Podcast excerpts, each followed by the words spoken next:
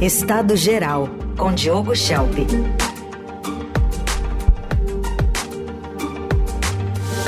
Oi, Diogo, bom dia. Bom dia, Raíssen. Bom dia, Carol. Bom, bom dia. dia. Bom, o prefeito Ricardo Nunes está às voltas ainda com aquelas consequências daquela chuvarada, ventania do dia 3 de novembro. Para hoje está prevista outra. E você acompanhou aqui, até comentou ele como é que ele reagiu no primeiro momento, chegou até a falar numa taxa, depois mudou a palavra para contribuição voluntária para enterramento de fios. Eis que ontem ele declarou ter pedido à Agência Nacional de Energia Elétrica, ANEEL, que cancele a concessão da Enel para o fornecimento de energia aqui na cidade de São Paulo e disse que está inconformado com o serviço prestado. Vamos ouvir o que ele disse. Ontem cobrei o presidente da Enel, ele me passou que nós tivemos, por conta daquela chuva, só na cidade de São Paulo, 202.674 locais, clientes sem energia. Estou desde ontem também conversando com o Sandoval, presidente da Agência Nacional de Energia Elétrica. É um órgão federal que ele tem a responsabilidade de fiscalizar e regular a Enel, que é a companhia de energia aqui da cidade de São Paulo. É muito preocupante. Eles precisam melhorar bastante, né, até por conta do que a gente está vendo aí. Tenho a impressão que com toda essa cobrança eles vão ter que melhorar que eu pedi para a Agência Nacional de Energia Elétrica é para que cancelasse o contrato com a Enel. A gente já vinha há muito tempo discutindo com a Enel uma série de questões. Eu tenho, por exemplo, cinco UBSs que estão prontas aguardando a Enel fazer a ligação de energia. Eu tenho um conjunto todo habitacional para inaugurar ali na Vila Olímpia, que a gente não consegue inaugurar porque a Enel já tem cinco meses que não vai fazer a ligação de energia. Como é que você avalia essa postura agora aí do prefeito e esse pedido, hein, Shelp?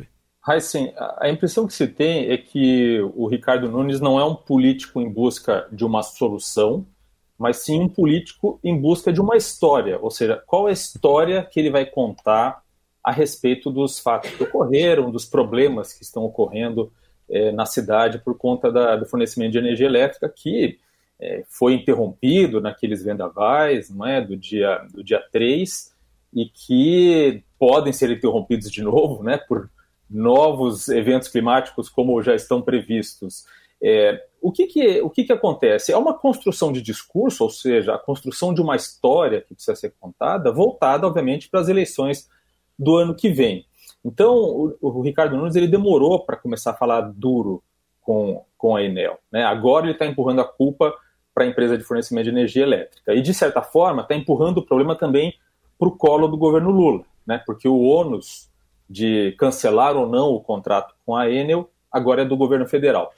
É, sendo que o simples cancelamento e entregar a concessão para outra empresa não garante que os problemas vão ser resolvidos, não é? Então, o, o que temos aqui é, nessa mudança de postura do Nunes, e eu vou comentar um pouco depois qual foi inicialmente a postura dele, o que a gente tem aqui é um duplo objetivo político.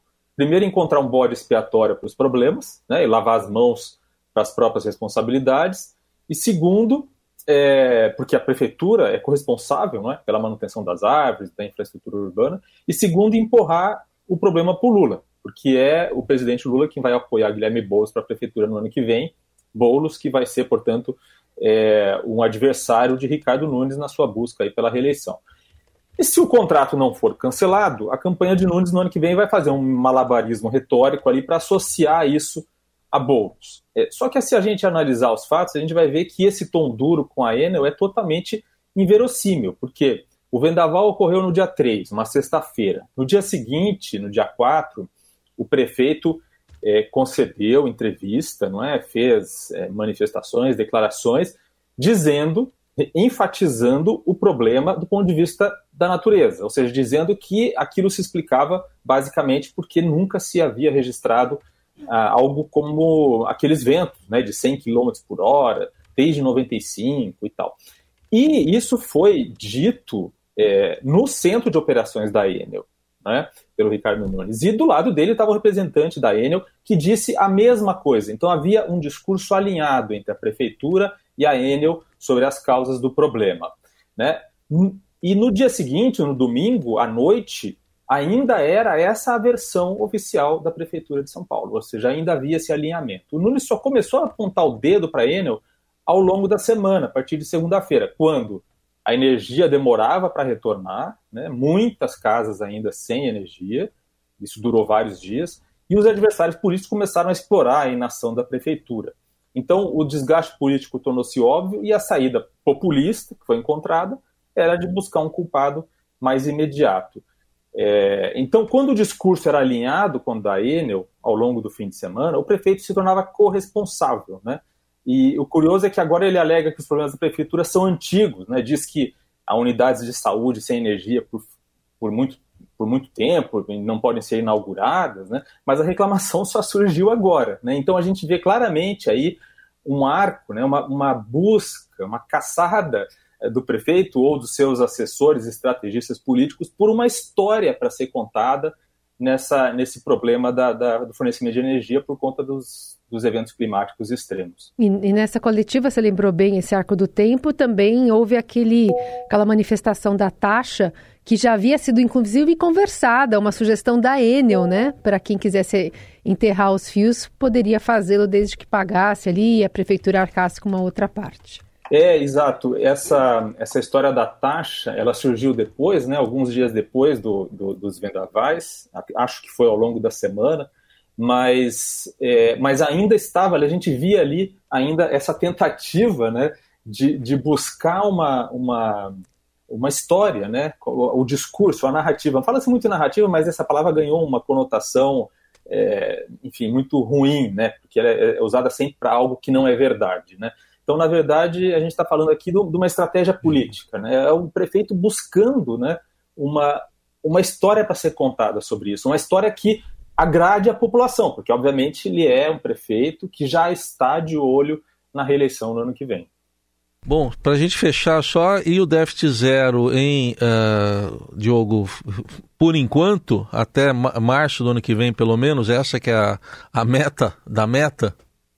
Essa é a meta da meta até março, não é? Então é uma meta dentro da meta. É, é uma vitória do Haddad, né? Primeiro porque é uma vitória numa disputa interna no governo. O Lula abriu uma ferida algumas semanas atrás quando disse que não fazia sentido buscar atingir a meta de déficit zero, porque ela não ia ser cumprida de qualquer jeito. E, é verdade que é muito difícil cumprir a meta, né? Mas desistir dela de antemão, além de repercutir muito mal no mercado, teria o efeito psicológico de soltar o freio dos gastos do governo. Então era uma postura derrotista com a meta mantida, pelo menos há um incentivo para segurar os gastos, mesmo que na ponta do lápis do equilíbrio fiscal pareça mais uma miragem no deserto. E é uma miragem porque a estratégia do governo para cumprir a meta está toda baseada no aumento da arrecadação, né? Não se fala em redução de despesas. Então, mesmo mantendo a meta agora, pode ser necessário mudar a estratégia nos primeiros meses do ano que vem, como você bem disse.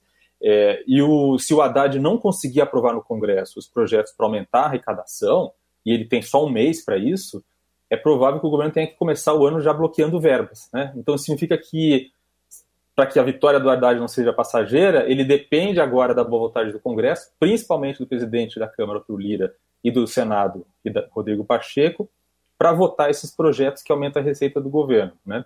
Então, a gente está falando de mais impostos. Mas se ele não conseguir, a derrota não é só dele, é do Lula também. Por quê? Porque é, se esses projetos não forem votados, vai ficar claro que a coalizão que o Lula montou no Congresso, né, acendendo cargos, inclusive na Caixa Econômica Federal, para o Centrão, é um castelo de areia, né? não resiste nem uma marolinha. Este foi o Diogo Schelp, fechando a semana aqui com a gente. Lembrando que a coluna do Diogo, Estado Geral, você confere no radioeldorado.com.br, também no Colunistas Eldorado Estadão, que você encontra lá no portal do Estadão, e pode procurar também nas plataformas digitais de áudio por Estado Geral com Diogo Schelp. Bom fim de semana, até segunda, Diogo. Até segunda.